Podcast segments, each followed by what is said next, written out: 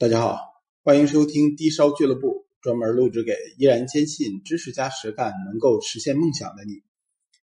哎呀，五一节过去了，天儿一下子变成夏天了，树叶子倍儿绿，这个造成不少女同胞们吧，现在胳膊腿儿都露出来了哈，纷纷的来质询我买碧玺的事儿。年年一年有一茬这事儿。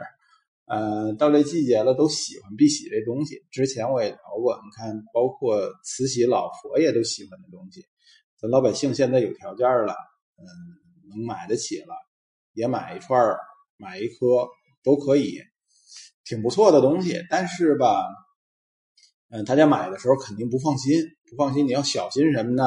呃，作为一个业内从业多年的人，我可以给您提点几句。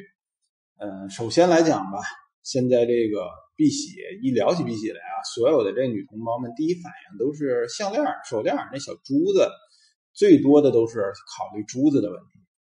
呃，我首先告诉你啊，现在市场上的碧玺的圆珠这东西啊，呃，百分之百都是统货注胶货。呃，这已经不算珠宝，得算是饰品了，没有什么保值升值性。这点我给您提个醒啊。什么叫统货注销货呢？是由于这个碧玺啊，大量的现在你能看见那珠子，多数是从南美、巴西一带这个运来的原材料，到国内以后啊，要磨珠子，这东西啊，在海上就是大塑料桶，然后用这个呃塑料桶用船运回来的，呃，所以称之为这是塑料桶的那桶。来了以后，这货第一件事儿不是去做珠子，不去不去打眼儿干什么呀？第一件事儿就是注胶填充。为什么要这么干呢？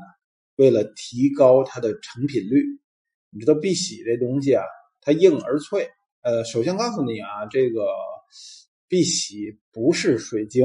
很多这个卖货的，我也听见过很多卖货的人张嘴就来说碧玺是水晶的一种，不是。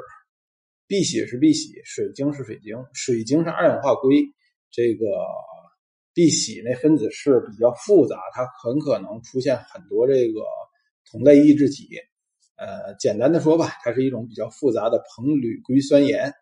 你想想，这跟二氧化硅那么简单的成分的东西能一样吗？那么这种东西有一特点是什么呀？特别硬，而且偏脆。你想，你要是加工珠子的时候。碰见这么一东西，是不是特别容易碎呀？那么，为了提高它的成品率，有个办法，就是提前用环氧树脂把它可能要碎裂的潜在的这个缝隙全部渍上。你可以理解为就是拿指甲油都给粘上了，嗯，粘完了以后，这指甲油五零二类的东西啊给粘紧了，你再去搓珠子，呃，因为这珠子现在你看见的不是人手工磨的，那是一进口设备做的。嗯，手工磨一珠子费多大劲呢？那得多少钱工费，对不对？那么这个原材料被裁成小段儿，然后扔到这机器里面，你可以理解啊，这就是像那个咱们家北方人包饺子先揪的劲儿，是吧？先都裁好段了，这个过了机器就变成圆珠。如果你用的是没注过胶的这个原材料，一千克。